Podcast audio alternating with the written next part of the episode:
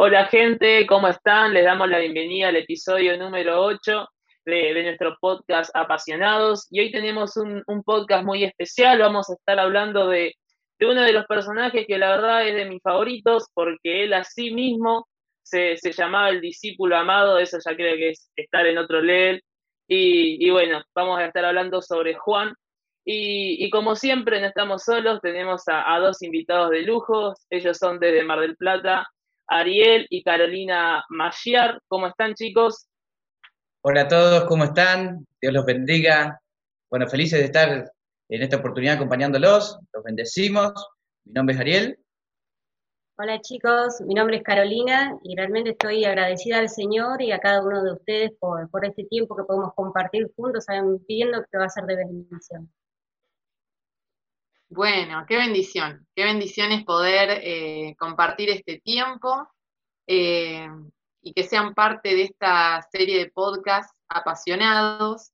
Y como estamos acostumbrados a, iniciar esta serie de podcasts con la pregunta de rigor, que es en cuanto al concepto apasionados. ¿Qué es para ustedes ser apasionados y qué importancia tiene en la vida cristiana eh, este concepto, esta palabra? Yo estaba pensando en eso en estos días, ¿no? Y, le pedí al Señor revelación, pedí al Espíritu Santo que me hable. Y una de las cosas que, Dios me hablaba en, mi corazón, de tantos pasajes, ¿no? Que, no dicen en, la palabra apasionados, pero que básicamente son sinónimos. Y, pensaba, digo, una de las cosas que, que prueba la pasión por algo es el tiempo. ¿no? Si uno quiere hacerse un test personal y decir, bueno, yo verdaderamente soy apasionado por el Señor, yo creo que el tiempo nos va a medir, el tiempo nos va a establecer la vara, ¿no? Si persistimos, si perduramos, si seguimos con la misma intensidad. Pensaba en Apocalipsis cuando el Señor le reclama a una iglesia, a la iglesia, dice, no, no sos ni frío ni caliente, sos tibio, ¿no? Yo pensaba en, en ser apasionado es justamente eso, ser intenso, ser ferviente en el espíritu, ser una persona eh, eh, eh, caliente en el Señor, una persona que, se la juega ciento por ciento. Y bueno, eso fue justamente lo que nosotros entendimos hace 15 años atrás, cuando en este mismo barrio donde estamos en Mar del Plata, abrimos nuestra primera obra, ¿sí? éramos muy jovencitos y, teníamos un grupo de adolescentes, y le pusimos justamente así, apasionados por Cristo. Y los chicos tenían remeras y la verdad fue, fue un impacto para, para el barrio y yo le decíamos, le decíamos que, se las jueguen por el Señor, que, que, dirijan todas sus fuerzas, todas sus energías y que en el tiempo el Señor los iba a levantar como ellos no imaginaban. Creo que un gran ejemplo de apasionados son las personas nuevas. Cuando llegan podemos ver realmente la pasión del primer amor, que realmente eso continúe día a día, que hay que mantenerlo la desesperación de buscar al Señor, que, no importa lo que dirán, sabiendo que uno lo sigue a Él. Nosotros lo que hemos visto también en Carué, que, realmente le hemos predicado a un montón de personas, hemos he tenido la oportunidad de entrar a los locales de, mujer que venden ropa de mujer y, y, poderles hablarles del Señor y que se conviertan. Y ellos también de estar desesperados por saber es ese Señor Jesús.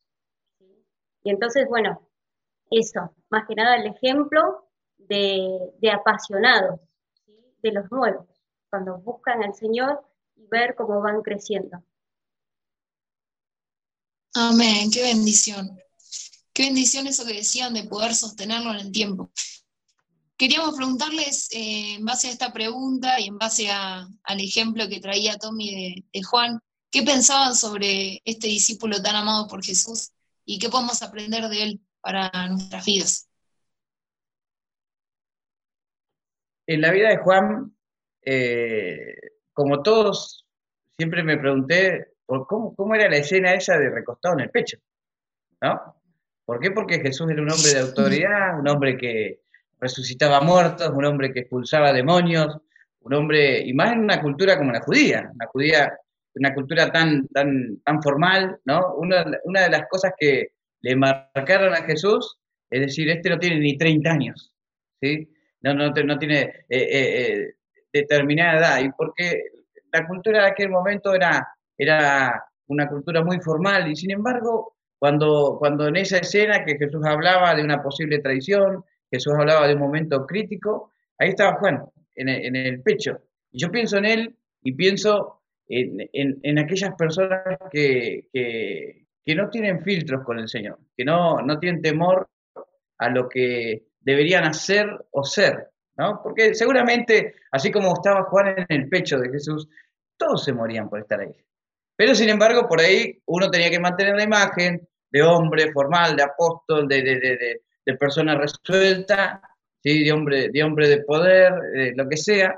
Y, algunos llegaron quizás a, cuestionar eh, esa cercanía, esa sencillez, esa transparencia, pero no sin antes eh, justamente aclarar que, todos tenían el mismo sentido. Hasta el mismo Pedro, que alguna vez cuestionó a Juan, cuando Jesús empezó a afinar su mensaje, cuando Jesús empezó a hablar con cierto grado de intensidad en, su prédica y muchos de los discípulos que estaban alrededor se empezaron a dispersar, él dijo, mira Jesús, se está yendo la gente. Y él les dijo, ¿sí? sin ningún tipo de filtro, dice, ¿se quieren ir ustedes? Retírense también. Pero Pedro, ¿sí? Le dijo, ¿y a dónde vamos a ir nosotros? Si solo vos tenés palabras de vida. Y quizás Pedro no se acostó en el pecho, pero Pedro también entendía el mismo principio, que, la cercanía con Jesús, y no se podía estar en otro lugar. Yo creo que nosotros tenemos que alimentarnos de esos momentos, ¿no? Porque nosotros cerramos un ciclo de cinco años en Carvé y vinimos a Mar del Plata y bueno, estamos en un periodo de transición hasta que tomemos la nueva hora y yo le pedí al Señor que me ayude a estar ahí, en ese lugar, ¿no? Quizás no en un lugar público, no tengo que predicar todos los domingos, los miércoles, los sábados, lo que sea, pero digo, Señor, este es un momento para que yo, estos días que tengo libre, me recueste en tu pecho. Aproveche ese momento de intimidad. Una de las características que podía nombrar con una sola palabra es sinceridad en el apóstol Juan. Eh, en el sentido de de que, bueno, que la forma de actuar, de, apoyarse así en el pecho del Señor Jesús, eh, mostraba realmente no solamente lo que pensaba, lo transmitía actuando. Y, bueno, a veces lo que nos cuesta a nosotros. Nosotros pensamos cómo nos gustaría realmente reaccionar hacia el Señor Jesús, pero nos cuesta de qué dirá el otro. tal vez me está mirando o de lo que voy a decir, y, eso es lo que, esa característica, esa palabra clave, sinceridad. El, apóstol se mostró tal cual como es, como un niño, ¿sí? como a todos nos gustaría realmente mostrarnos y, sin importar lo que piense el que tengo al lado, al frente, y decir, es el Señor y soy yo, somos los dos solamente. Amén. Eh, bueno, Claramente Juan era, también se caracterizaba por ser apasionado por Jesús, como decías en el principio, de, ser intenso. Eso creo que también era una característica más de Juan, porque bueno, estar totalmente pegado a Jesús todo el día de una intensidad que pocos tenemos. bueno, o por lo menos él tiene. Eh, bueno, para seguir, un poco nombrabas recién con respecto al tema de, de los versículos donde Juan se recostaba sobre el pecho de Jesús. Y sobre esto quería profundizar un poco más de cómo ponerlo en, práctica en nuestras vidas. Recién nombraba de que en estos momentos que estás en un tiempo de, pasar de una cuestión a otra, no me acuerdo la palabra cómo se dice. Eh, transición. Transición, ahí está. En ese momento de transición estás aprovechando para rescatarte sobre Jesús, de acercarte más. Eh, si nos puedes profundizar un poco más en eso, de cómo llevarlo a la práctica y demás.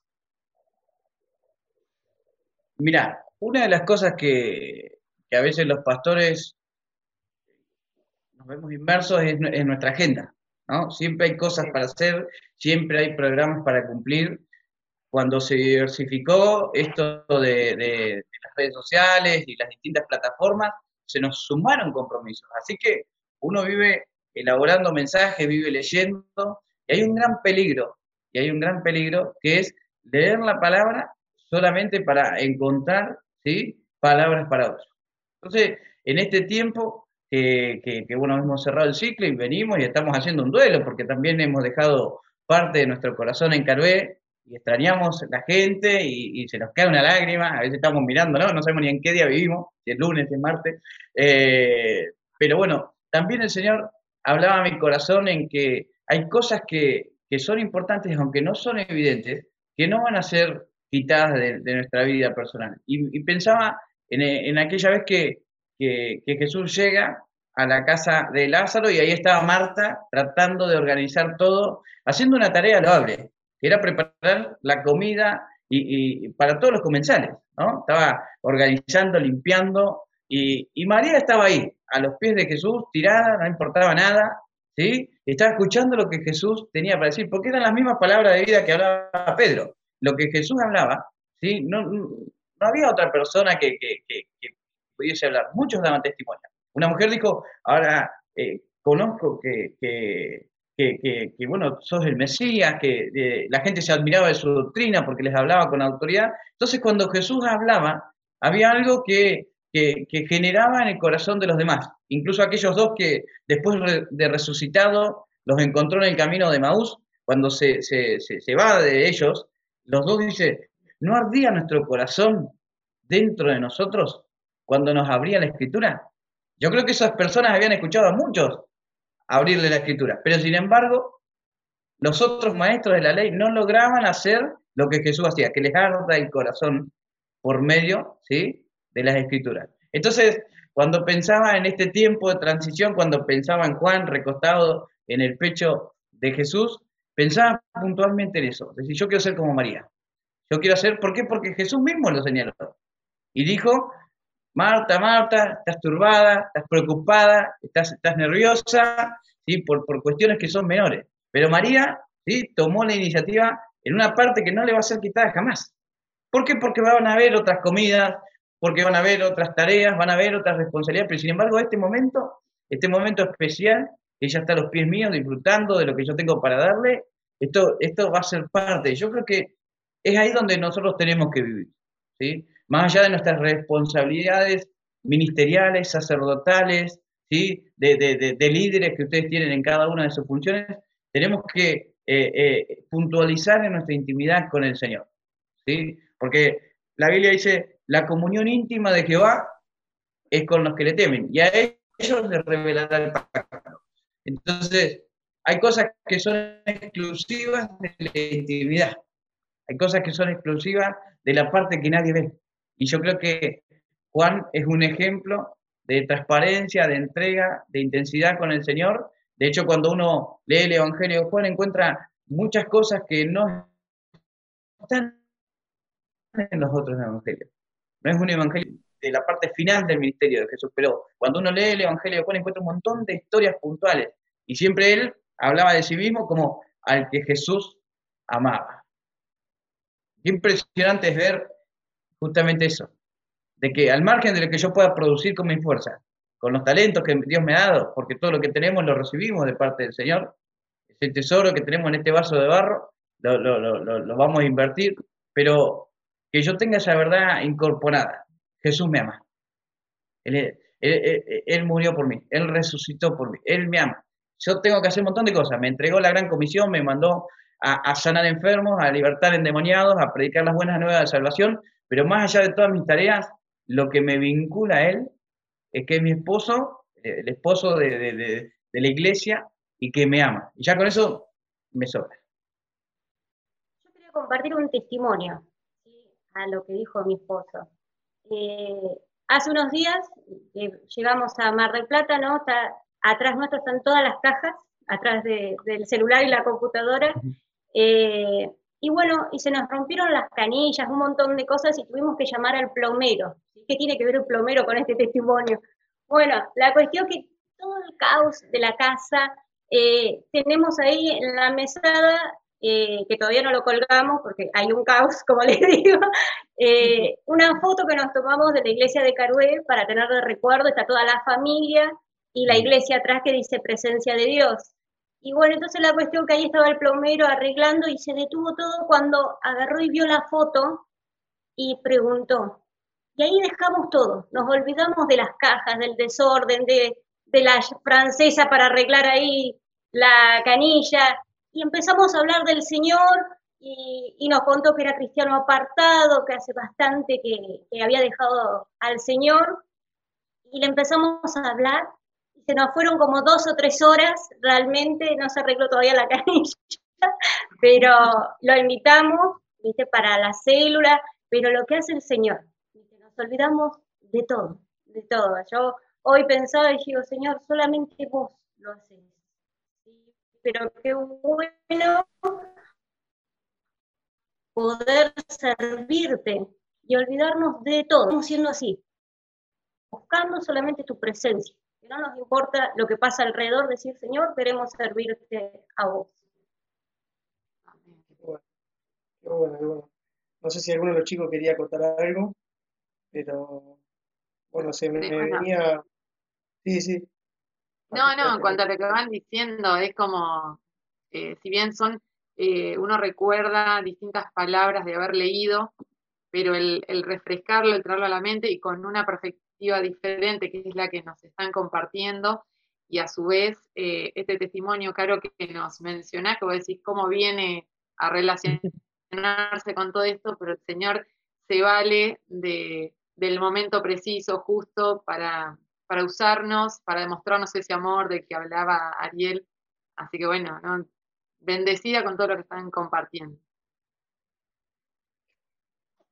No, bueno, también, eh, así como decía Luis recién, eh, cuando hablaba Ariel se me venía la, palabra de que justamente, eh, repitiéndolo, la palabra no vuelve vacía. Entonces, esa historia que vos comentabas de no es que cuando Él estaba con nosotros ardían nuestros corazones, cuando, cuando Jesús suelta la palabra no vuelve vacía. Cuando Él suelta sanidad, vuelve sanidad. Cuando suelta palabra para liberar, obviamente las personas vuelven liberadas. Y es de la misma manera en la cual nosotros debemos creer y confiar. Después también cuando hablabas de, que querés ser como María, también en unas eh, oraciones uno entiende de que eh, muchas veces decimos como, como hijo, decir, bueno, queremos ser ese perfume, grato delante de la presencia de Dios y creo que esa genuinidad de decir, bueno, el perfume grato son muchas veces estar en dolor o con lágrimas, capaz que no no es el perfume eh, elite o es el perfume de, más caro, pero sí el que más eh, le agrada a Dios. Y, bueno, me, venía eso a la cabeza, de algunas cosas que sí eh, Dios me mostraba. Y, bueno, después cuando hablaba, eh, cuando hablaba Caro del testimonio, justo en estos días estuve leyendo en Hechos, y no me acuerdo el capítulo, pero sí habla de que uno se tiene que mantener como unánime en, en, oración y orar siempre por aquellas personas, eh, no queriendo invitar a gente a la iglesia, como en otras palabras, ¿no? Eh, no queriendo invitar siempre personas a la iglesia, sino el, hablar y el orar por ellas, que es el Señor mismo el que va a llevar a la gente que Él quiere salvar a su casa. Eh, y bueno, con respecto a esto que venían hablando, justamente lo que vos decías, Ariel, de, esa situación de, Juan en el pecho de Jesús, eh, yo veo la, situación de, él con Pedro.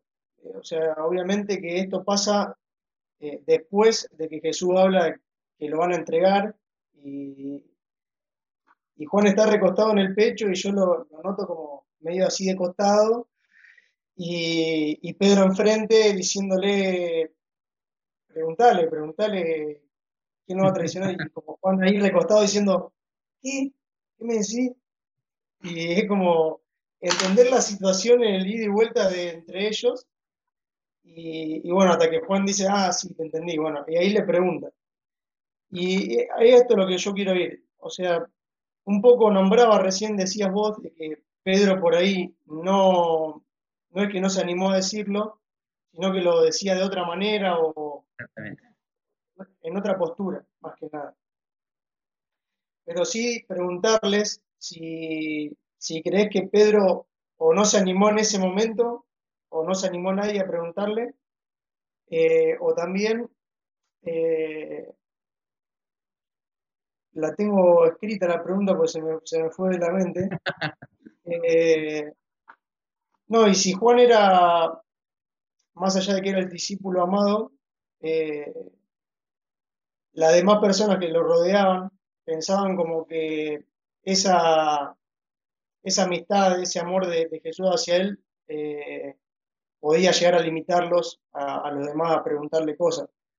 Eh, bueno, eso queríamos preguntarles a ustedes para ver qué, opinión tenían. Obviamente que si tienen preguntas, tienen respuestas para, para darnos, eh, estaría genial. Si, si saben algo de la vida de Juan, eh, alguna característica que, que puedan darnos para, para seguir aprendiendo, será bienvenido. Yo creo que la clave de lo que vos venís hablando la vamos a descifrar a partir de entender de que Jesús eh, convocó 12 personas totalmente diferentes. ¿no? Uno era un celote, era, un revolucionario de izquierda de aquel momento, ¿no? un hombre que luchaba por la libertad de Israel, ¿sí? Eh, eh, del, imperio, del imperio romano, en el que estaban sumergidos ¿no? bajo ese yugo de esclavitud. Había otro que era un levita, era un traidor a la patria, había, había, había personas muy preparadas como, como Santiago, había personas que, que, como Andrés, que eran conectores naturales de, de- de- personas. Cuando uno lee los evangelios encuentra que Andrés tiene una función específica que conecta uno con otro. ¿sí? Y, y- y Andrés le habla a Pedro y le dice, che, encontramos al Cristo. Entonces, yo creo que, que Jesús todo lo hizo con intención para mostrar que, que la gracia del Señor es multiforme, que, que, poder- que en la viña del Señor hay lugar para todos y cada uno de nosotros, porque somos todos diferentes, ¿sí? Estamos eh, eh, formados de distinta manera, tuvimos distintas opciones, pero sin embargo tenemos las mismas opciones delante del Señor. Entonces, eh, creo que Juan entendía un idioma, ¿no? El idioma de la intimidad, el idioma del amor, pero también yo me pensaba mientras oraba por, por- por este momento, y yo decía, Señor, yo la verdad que yo soy más Pedro, ¿sí? Difícilmente me hubieran visto a mí acostadito ahí, acurrucado, no, no, yo, era, yo soy un hombre de autoridad, un hombre de acción, entonces yo digo, me venía aquella vez que, que la escritura nos cuenta una historia, dice, yo escuché el terremoto, ¿viste? escuché el, el- el- viento, esto, el otro, y Jehová no estaba ahí, y después pasó esto, y después pasó aquello, y después vino un siervo apacible, y el Señor estaba en ese lugar. Yo creo que hay personas que el Señor les habla en el sirvo posible, hay otros que nos habla en el terremoto, en el viento huracanado. Lo más importante es que todos y cada uno de ellos fueron ministrados por el Señor y que eh, cada uno a su manera conoció, entendió. Yo no creo que, que Juan haya sacado ventaja del resto, simplemente que quedó muy marcado porque era algo evidente, ¿no? Era algo que todos podían ver, estaba acostado pero creo que todos y cada uno de ellos, incluso aquellos apóstoles, y le pregunto siempre al Señor, y un día Él nos va a responder cuando estemos en su presencia, ¿qué fue de aquellos apóstoles que hechos de los apóstoles no los nombran? ¿no? ¿Qué fue de Mateo? ¿Qué fue de... y qué obras gloriosas seguramente hicieron en toda Asia, que no quedaron registradas en las escrituras, pero que tenían la misma pasión, la misma intensidad, y no, no, no fueron menos importantes, sin embargo que eh, simplemente que no quedó registrado, pero hicieron cosas gloriosas seguramente para el Señor. Yo creo que cada uno de nosotros vamos a hacer lo mismo, cada uno de nosotros vamos a comprender el corazón del Señor, lo vamos a escuchar, ¿sí? A nuestra manera, según la ley. Mi hermano mayor, Juan Manuel, es un Juan. él es de, lágrimas, él es emocional. Me acuerdo cuando me, me compré mi primer auto, me abrazó, lloraba, digo, bueno, no lloré, digo, somos hombres, yo soy más Pedro.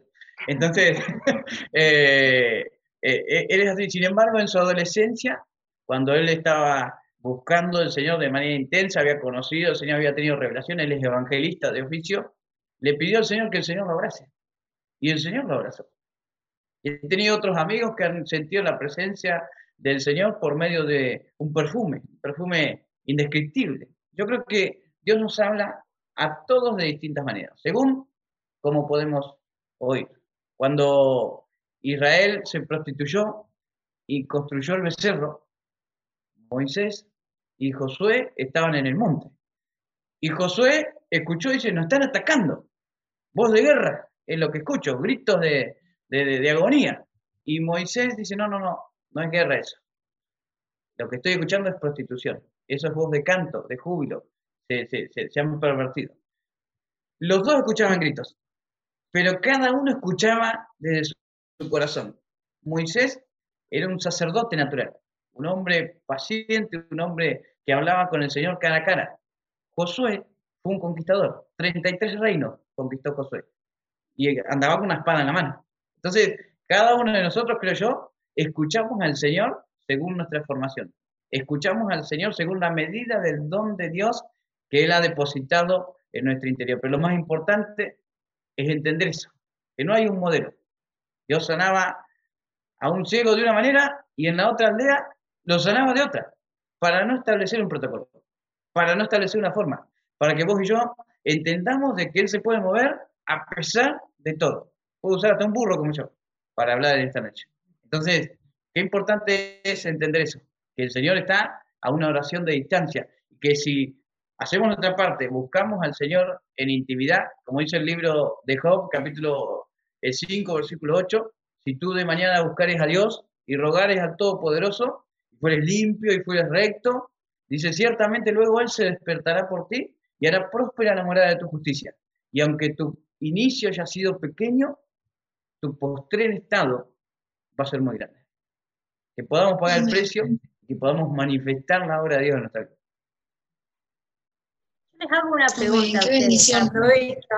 Eh, ustedes, así como dijo el pastor, que se sentía relacionado más que nada con, con, Pedro, ¿sí?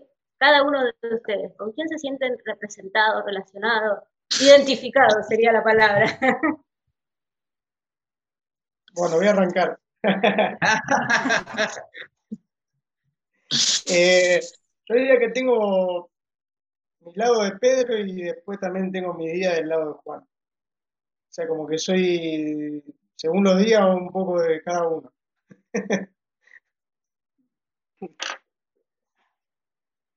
Hay días que lloro, hay días que lloro y hay días que como que me aguanto llorar.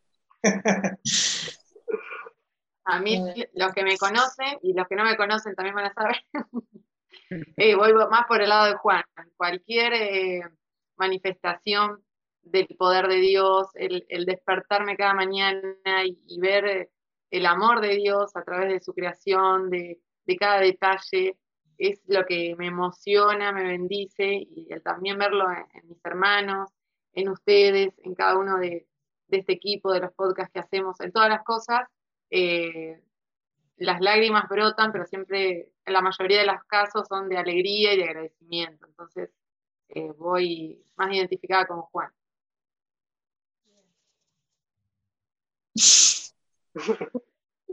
Como todos calladitos. Bueno, eh, yo, yo también un poco de ambos, como dicen ellos dos.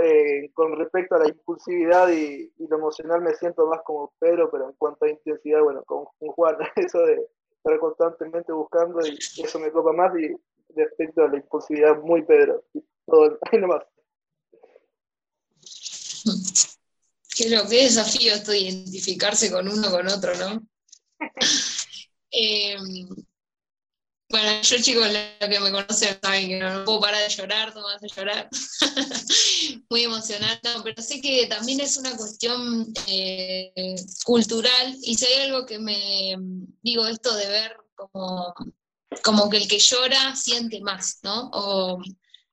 O, bueno, estas cuestiones de decir Juan eh, amaba más a Jesús, no, ¿no? Porque me, gustó esto que decía ahora lo último de, de respetar las formas, que cada uno es distinto y, que los únicos requisitos es buscar a Dios, obviamente, y hacerlo con un corazón sincero. Después, eh, la forma en que uno tenga de buscar a Dios o la forma en que uno le guste pasar tiempo con Dios, eh, o, la forma en que uno se sincerice con Dios es eh, totalmente distinta y, y, no está bueno caer en la comparación. O sea, eso me parece muy importante porque de hecho es, una, es un tema, a mí siempre me, me genera eso, que digo, uy, el que, el que ve que por cualquier cuestión me largo a llorar, dice, uy, esta chica.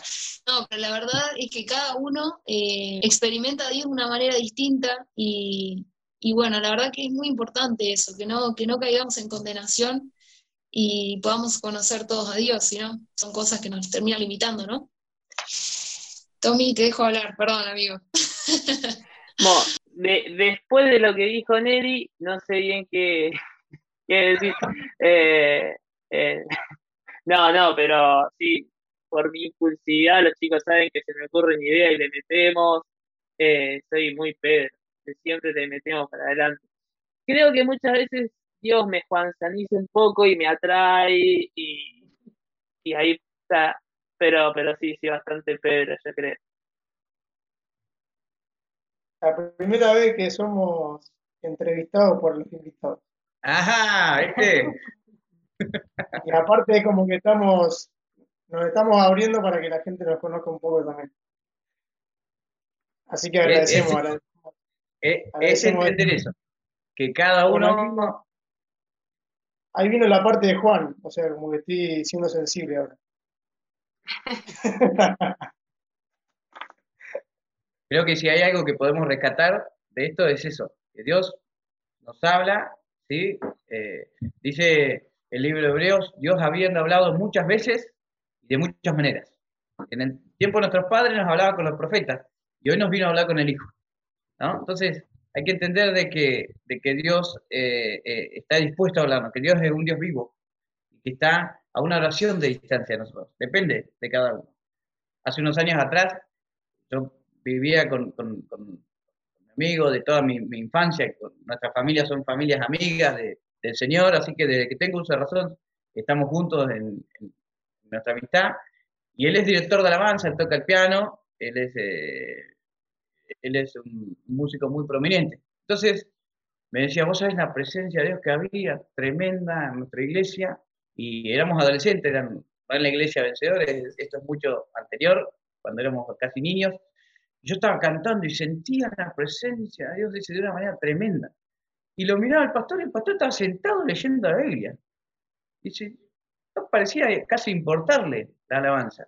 Pero sin embargo, cuando salimos afuera a charlar, dice, yo me acerqué y le pregunté cómo, eh, cómo le había parecido el culto, dice, qué presencia había, habido en la alabanza. Y me dice, es impresionante, el pastor le respondió, ¿no? es impresionante la presencia de Dios, cómo Dios me hablaba a través de la escritura. Entonces yo ahí ya empecé a entender de que a uno le hablaba de una manera y a otro le hablaba de otra. Uno leyendo la palabra, otro cantando, ¿sí? Y a veces nos pasa en la prédica, que tiramos un mensaje y cada uno viene el pastor, Dios me ministró con esta parte, igual cada uno lo entiende para donde, donde el Espíritu Santo lo lleva, ¿no? Uno es un canal y, y, después el Señor hace como Él quiera. Así que qué, qué, qué importante qué, qué lindo es saber de que servimos a un Dios vivo, que está dispuesto a hablarnos. Y que si nos ponemos en sus manos, todos y cada uno de nosotros vamos a ser ministrados. Anotaba algo que nombraste dos veces, que el Señor está a una, a una oración de distancia. Eh, eso es como que me llegó, me llegó bastante y lo tengo acá anotado para, tenerlo en cuenta. Obviamente que eh, bueno, de mi parte, como de todo, estamos más que agradecidos por, tenerlo y por, todas las cosas que nos han compartido.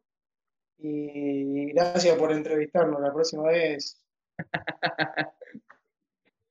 lo vamos a invitar para que entrevisten a otro. Hola señora, yo no tuve nada que ver. No, ustedes dijeron que era libre todo. en este tiempo les quiero dejar lo último que el Señor me hablaba a través de, de varón y, dice, eh, eh, el Señor me dice, estoy en una oración de distancia, ¿no? Y la palabra, en estos tiempos donde todos buscan palabras proféticas, ¿no? Hoy vemos que el mercado evangélico se ha llenado de propuestas y todos son profetas, todos son apóstoles y todos tienen de todo, todos tienen una palabra.